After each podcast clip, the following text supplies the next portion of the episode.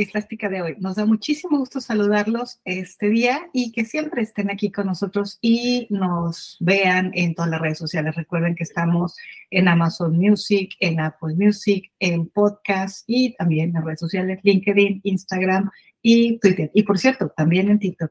Yo soy Carolina Salazar, soy la fundadora de Design Thinking Sweden y hoy estamos felices de recibir a una persona que nos ha hecho ver a la tecnología, a la industria de la tecnología, a los procesos de eh, lo que son machine learning, inteligencia artificial y lo que es deep learning de una manera completamente nueva y distinta. Se llama y se trata de Rafael Castro, un hombre que además es un estudioso de las ciencias y que le encanta estar aprendiendo, pero también es alguien que comparte muchísimo.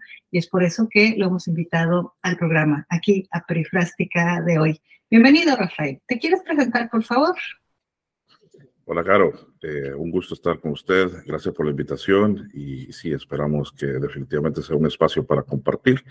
Eh, pues como usted dice, Rafael Castro, eh, ya más de 15 años de experiencia profesional, la mayoría de ellos trabajando con data, trabajando desde los inicios, cuando empezamos con meramente Excel y, y bases de datos, eh, hacer análisis eh, que dieran un poco más de insight que los análisis tradicionales, hasta pues hoy en día eh, a lo que hemos llegado, a la aplicación máxima de, la data en, en uh, technological advancements como AI, IoT, etcétera.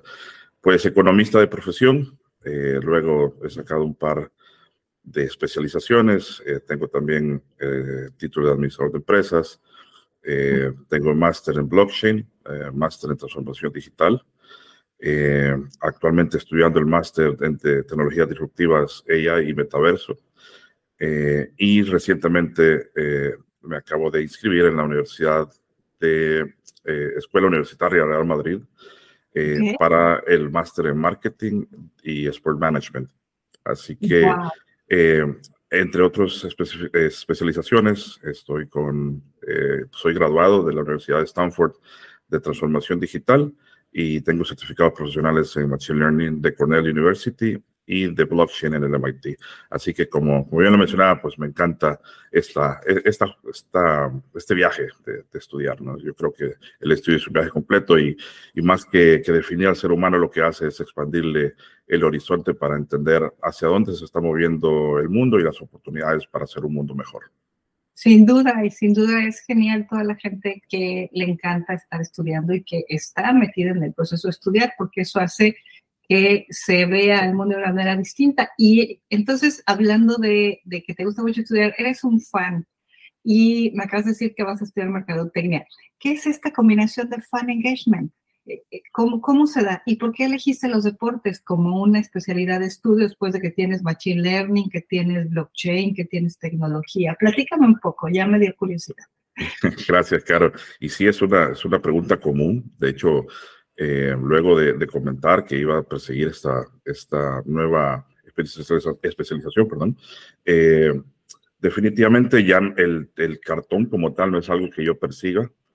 Eh, hace tiempo que dejé de, de, de, tener o de cumplir ese, ese, requisito. Sin embargo, creo que las experiencias y el hecho de poder integrar los casos de uso en la, con la tecnología es donde está realmente el valor Ahí conozco muchísimas personas eh, en el ámbito eh, que desarrollan masterclasses, que desarrollan eh, muchísima teoría, pero cuando he, ahondado un poco con ellas, de, ok, pero ¿qué, qué has hecho? ¿Qué, ¿De qué me sirve esto? ¿Cómo se come? muy pocas han sabido llegar al, al meollo del asunto y, y, al poder explicar, no solo a mí, a las audiencias relevantes, no técnicas, que son al final quienes se van a beneficiar y quienes eh, no tienen el, el, el, buzzword, no tienen el día a día de, de la comunicación eh, relacionada a la tecnología, ¿cómo, ¿cómo se van a beneficiar de esta? ¿no? Entonces, eh, bueno, el sports siempre ha sido una pasión, creo que con esto, además de cumplir un sueño de de poder trabajar en lo que me gusta, ¿no? En todo lo que es la tecnología, en los negocios y con los deportes, pues definitivamente creo que es a donde se está dirigiendo el mundo en la parte de entretenimiento. Eh, cada vez son más las personas que se, que se están abocando a los eSports. Obviamente el target son eh, las nuevas generaciones, pero eh, no es un target cerrado. Y, creo que va a ser, un, ah, en términos de negocio, una oportunidad única eh, en la próxima década. Definitivamente, y coincido contigo, yo creo que los fans o la palabra fans viene muchísimo de esta experiencia deportiva, del entretenimiento, ¿no? Me parece que ha pasado el deporte a ser un muy buen entretenimiento. Aquí, por ejemplo, que estamos en Suecia, el deporte es una de las cosas más interesantes que hay, porque hay muchísimo, muchísimo dentro de la televisión, pero también en, en vivo, y hay muchísimas actividades, y eh, yo creo que el fan europeo es un fan muy, muy entregado, ¿no? Y esto representa también que tienen muchísimos beneficios, el estar en una industria del entretenimiento basado en deportes o en el esport, ¿no? Así es, claro. Y, justamente yo tal vez abarcaría eh, en tres grandes paquetes, por llamarlo así, toda esta parte de, sports y, su integración con la tecnología, y sería el fan engagement o compromiso del, del fanático, traducido literal al español, eh, la parte de venue management, de todos los facilities, los estadios y demás, cada vez hay más tendencias en hacer estas, estas facilities smart venues, ¿no? El, así como tiene su casa, pues eh, imagínese poder llegar al estadio y, y, que pueda estar sentado disfrutando eh, de la temperatura agradable, de, eh, de, la comodidad del asiento. Del asiento, de, base a una hiperpersonalización increíble y adicional que le esté dando los stats real time de lo que está sucediendo en el partido. Eh, así que ese es como segundo paquete. Y finalmente el Team Performance, que creo que los equipos hoy por hoy se van a beneficiar muchísimo más de, la data que como lo han hecho en los últimos años. Eh, ya somos capaces de no solo entender cómo nos comportamos, bueno, cómo se comportan los equipos a nivel de estamina, de, a nivel de preparación física, etcétera, sino que podemos entender eh, los patrones en el juego de los rivales, por ejemplo. Claro, bueno, aquí ya estás hablando de los superhumanos, ¿no? Eh, pero antes de entrar en los superhumanos, me parece y me hiciste recordar algo. Mm, no lo sé si salen a jugar o salen a vender. ¿Sabes? Creo que, creo que ya este, este mix de, de la ropa deportiva, del calzado, del brandeo, ha cambiado la forma en que vemos a un equipo. Me recuerdo mucho eh, un juego del Bayern de München, que soy real, realmente soy fan de ellos. Y, y, este fue hace bastante tiempo a comparación de un nuevo juego, porque hoy me parece que hay mucho más eh, desarrollo de marca alrededor de un jugador que como nunca lo habíamos visto. Sin duda, claro, yo creo que es una, una combinación de ambas.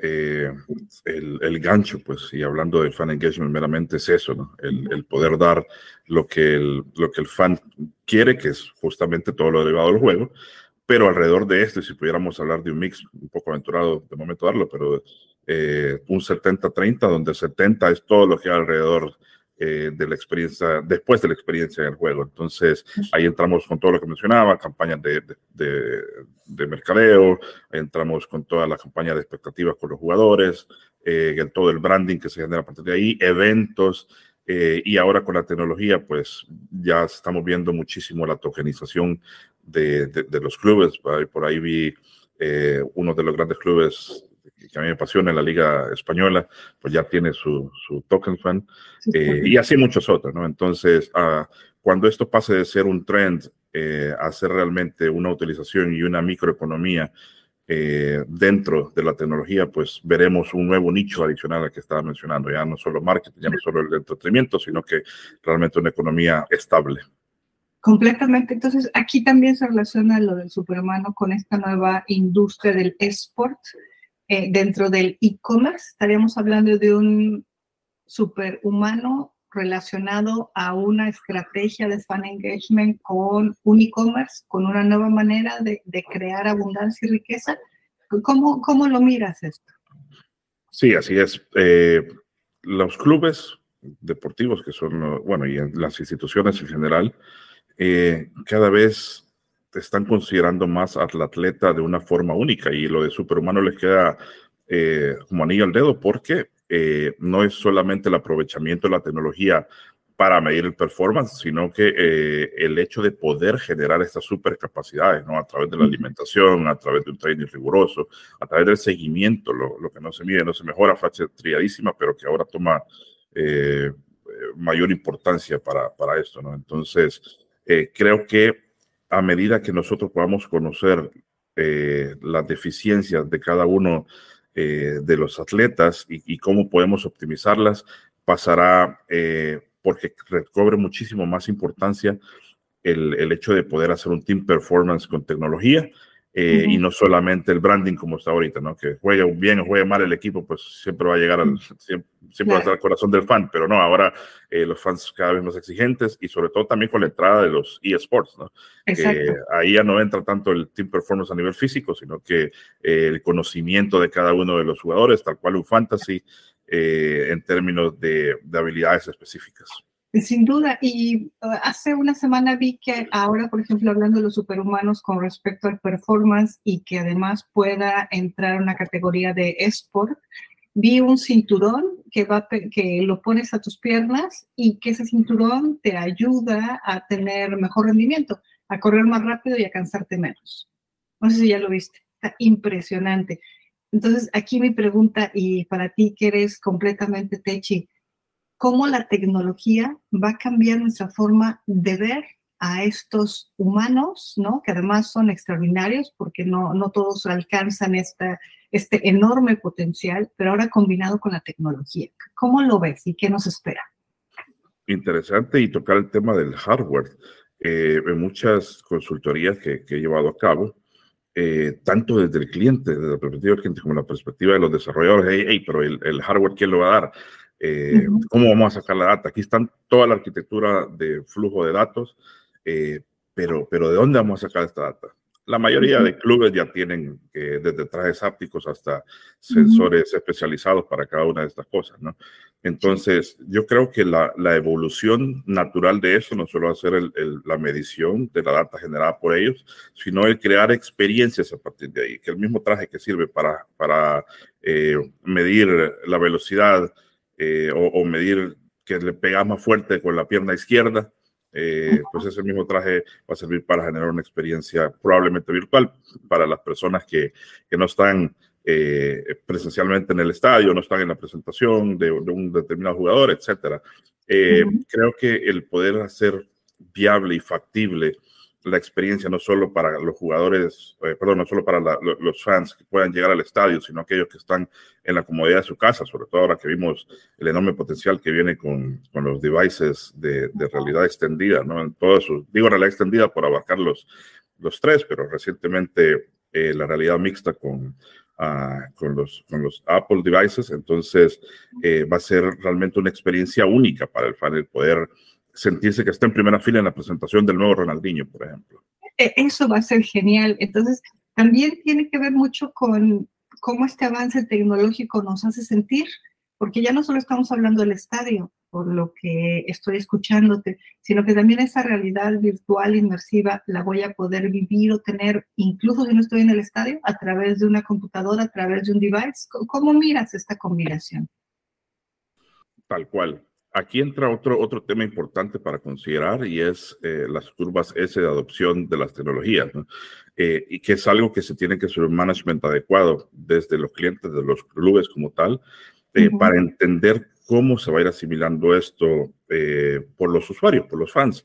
Eh, para ser más específico, por ejemplo, si, si quiero lanzar una super campaña donde todos van a, a ver a Messi en el Inter de Miami a, a, a, modo de realidad mixta, pues probablemente no todos los usuarios tengan eh, ahorita los devices o el hardware requerido para hacerlo, ¿no? Pero es algo que poco a poco se va a ir eh, consolidando. Pues para nadie es sorpresa el hecho de las que las uh, Apple eh, Glasses estén ahorita, pues el, eh, esto va a ser una, una adopción por los early adopters ahorita, que va a ir evolucionando eh, y que a medida que esto se consolide, pues así van a ir haciendo las experiencias desde aplicaciones desarrolladas hasta consideraciones de estrategia por parte del club o, o el cliente particular. Okay. Okay. No, no, me, no sé si me puedo imaginar um, un juego del Barça o un juego del Real Madrid en el metaverso. ¿Cómo sería? recientemente la NBA lanzó, eh, bueno, lo vi en un corto, lanzó una aplicación donde eh, te digitalizan a ti como, como, como persona y ese, esa digitalización es capaz de entrar al juego que estás viendo ya en, en, real time. Entonces, eh, hoy por hoy, metaversos como tal, pues nos llevaríamos una hora conversando de, de, de, de qué tipo, pero si lo quieren ver en, en algo más eh, factible, pues sería eso, ¿no? el poder tener una realidad inmersiva eh, que puede o no estar descentralizada, insisto, no, no vamos a ahondar en eso, pero que, eh, que dé lugar a vivir la experiencia como que si estuvieran ahí, ¿no? Y, y me, me encanta esto, a veces me preguntan, no, no, sí, pero eso es, ese es el real, mes no, no, no, diferenciemos el físico y el virtual, pero los dos son muy reales, los dos te van a proporcionar experiencias muy reales. Eh, entonces, es algo que también vamos a tener que ir educando en el camino. ¿no? Definitivo, coincido contigo en todo. ¿De dónde te viene la pasión de los metaversos? ¿De dónde, de dónde, cómo llegaste a, amar la tecnología, la transformación digital, los verdes y, los, y la posibilidad de combinar estas oportunidades de negocios? Eh, gracias, Caro, por la pregunta, buenísima. Eh, creo, siempre me, ha gustado la tecnología, eh, siempre me gustó el hecho de, como comencé diciendo en, en, la, en, en la, charla, ¿no? de poder aplicarle en algo. Entonces me llegué a ver como punto uno, muy, muy bueno en tecnologías eh, derivadas de la data, desde data science hasta AI y IoT. Eh, pero al mismo tiempo, siempre pensé que, que, el poder tener la opción de estar presente eh, sin estar físicamente ahí, ya que hoy por hoy no podemos teletransportar las moléculas, eh, sí, pero, pero da esa, esa posibilidad, abre un mundo nuevo, ¿no? Para personas que, que por algún motivo no pueden estar. Eh, yo soy salvadoreño y, y recuerdo eh, cuando empezaba los, los, juegos del Real Madrid-Barcelona, ¿no? Hace, hace varios años, yo hubiera dado lo que fuese por tener una experiencia cercana uh, y estar o en el Camp Nou o en el Santiago Bernabéu, ¿no? Okay. Por obvias razones, pues no era algo tan, tan fácil de lograr, pero pensando a nivel de, de no solo oportunidad, sino que de negocio, digo ahora, ¿cuántas personas no estarían hoy viviendo lo mismo? ¿no? De, de, ser capaces de, de, poder tener una experiencia cercana con su equipo favorito. Entonces, eh, esto en los deportes, pero en metaversos en general, el sol, contestando la pregunta, el solo hecho de, ser capaz de estar eh, inmersivamente, o sea, completamente uh -huh. viviendo la experiencia en, en un lugar eh, donde no estoy físicamente, pues me parece apasionante. Y todo lo que ahí se deriva en, en términos de colección de data, en términos de, de hiperpersonalización, eh, eh, me parece un mundo de oportunidades enorme. Me encanta tu entusiasmo, me encanta la pasión con la que hablas de la tecnología y obviamente amigos que nos están siguiendo, gracias de sus preguntas. Ahora la, le, le, comentamos algunas de ellas. Gracias a todos por sus comentarios que están haciendo sobre esta charla tan genial. Y eh, te pregunto algo que nos está preguntando acá en la, en la audiencia, estaba yo pensando en otro, pero te voy a preguntar esto. ¿Qué te, qué te hace eh, pensar? ¿Qué te, ¿Qué te hace soñar cada mañana? ¿Con qué sueñas va, cada mañana? Va, se va a escuchar eh, soñador, pero eso es la pregunta, ¿no? ¿Sí? eh, yo yo quiero, quiero dejar huella, quiero hacer un, un mundo mejor eh, dicen que, que, la clave es siempre hacer lo que a uno le gusta. Y te he escuchado muchas veces también que quien, quien hace lo que le gusta no trabaja un solo día de su vida. Eh, y yo tengo la dicha de poder hacerlo. Entonces, ya habiendo superado esa barrera del trabajar para, para sobrevivir o el trabajar como el grueso de nosotros tenemos que hacerlo, ¿no? Por, por, un, por un salario, pues ahora mi siguiente visión es, es ver cómo cómo hacer un mundo mejor. Y esto pasa por varias capas, no es algo sencillo, no solo pasa por, por instaurar una tecnología porque sí, pasa por una empatía con las personas, pasa por un desarrollo de, de networking, no solo profesional y comercial, sino de, de entendimiento de, de, culturas, entendimiento de, personas como tal, de respetar al individuo que somos y de entender qué es lo que nos mueve a cada uno para ver dónde se puede mejorar eh, porque, y así como superhéroes, ¿no? un gran conocimiento conlleva un gran, un gran poder eh, y una gran responsabilidad.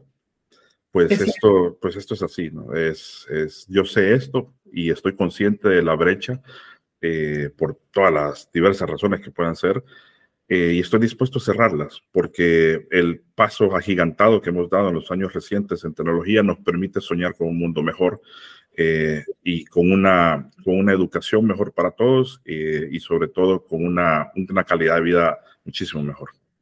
Muchísimas gracias. Bueno, y surgen más preguntas. Muchas gracias a todos, súper interesante, genial la plática. Muchas gracias por tus comentarios, Rafael. Perfecto. Gracias a todos que están comentando aquí en todas nuestras redes. ¿Qué nos recomiendas? Danos algunos tips. ¿Cómo, cómo y qué hacemos para seguirle el ritmo a la tecnología? ¿Y de qué manera, bajo tu gran experiencia, nosotros podemos ser mejores para nuestros trabajos, para nuestras personas, ¿cómo nos entendemos con la tecnología? Gracias, Caro. Eh, partiendo de, la premisa con la que hemos tenido esta conversación, pues eh, primero entiendan qué les apasiona, entiendan cuál es eh, su objetivo. Normalmente nosotros vemos la tecnología por separado. Y, se llega a, decir, no, pero es que AI y el trend de AI, no, es que blockchain, no, es que XR. No, entendamos qué problema tenemos, qué problema como seres humanos, como comunidad, como, no sé, como, como, como entes queremos solventar. Eh, y con base a eso, vemos de qué tecnologías eh, avances tecnológicos podemos echar mano. Porque esa es otra cosa que pasa, la gente confunde mucho las tecnologías con los uh, technological advancements, con los avances tecnológicos. Eh, y es que, por ejemplo, Artificial Intelligence es un avance en la tecnología que involucra muchísimas otras tecnologías, ¿no? Eh, y, y, es eh, ese avance tecnológico lo que permite en la práctica desarrollarlo, ¿no? Entonces, si seguimos queriendo eh, solucionar a partir de la tecnología y no a partir eh, en el usuario, pues eh, ahí empezamos mal. Entonces mi recomendación es un design thinking exhaustivo a partir de, de, la necesidad real para traer tecnicismo, pues hacer un, un customer journey, tener esa empatía con, con, con, el usuario que va a ser al final beneficiado con, con, con, toda la solución tecnológica y la arquitectura y el poder ser holísticos, al poder entender soluciones con un espectro amplio eh, y no solo, no, no digo ser todólogos, pero no ser demasiado especializados en una sola cosa, porque se pierde ese sentido de, de, poder integrar, eh, que es donde veo que está el mayor beneficio de las tecnologías como tal, poder integrar blockchain, poder integrar IoT, poder integrar AI, eh, experiencias inmersivas, etcétera. Entonces, para concretizar mi, mi, respuesta, pues les aconsejo eso, ¿no? Entender a dónde está la necesidad y con qué contamos a nivel tecnológico para poder ofrecer la mejor solución. Muchísimas gracias, Rafa. Entonces hablas de que persigamos nuestro sueño, que aprendamos muchas cosas de todo, que, no, que propongamos o que hagamos o desarrollemos habilidades nuevas y sobre todo que aprendamos mucho como tú. Y eso nos lleva a decirles amigos, muchas gracias, muchísimas gracias por estar aquí hoy. Rafael Castro, ha sido genial tenerte con nosotros. Las redes les ha gustado mucho tu participación. Tenemos muchas preguntas que te queremos hacer llegar y obviamente te queremos volver a invitar para que estas preguntas que nos hace la audiencia nos las puedas contestar. Muchísimas gracias eh, por estar aquí. Gracias a todos. Esta es Perifrástica de hoy. Yo soy Carolina Salazar y hasta la siguiente. Gracias, Rafael para servirles, un gusto.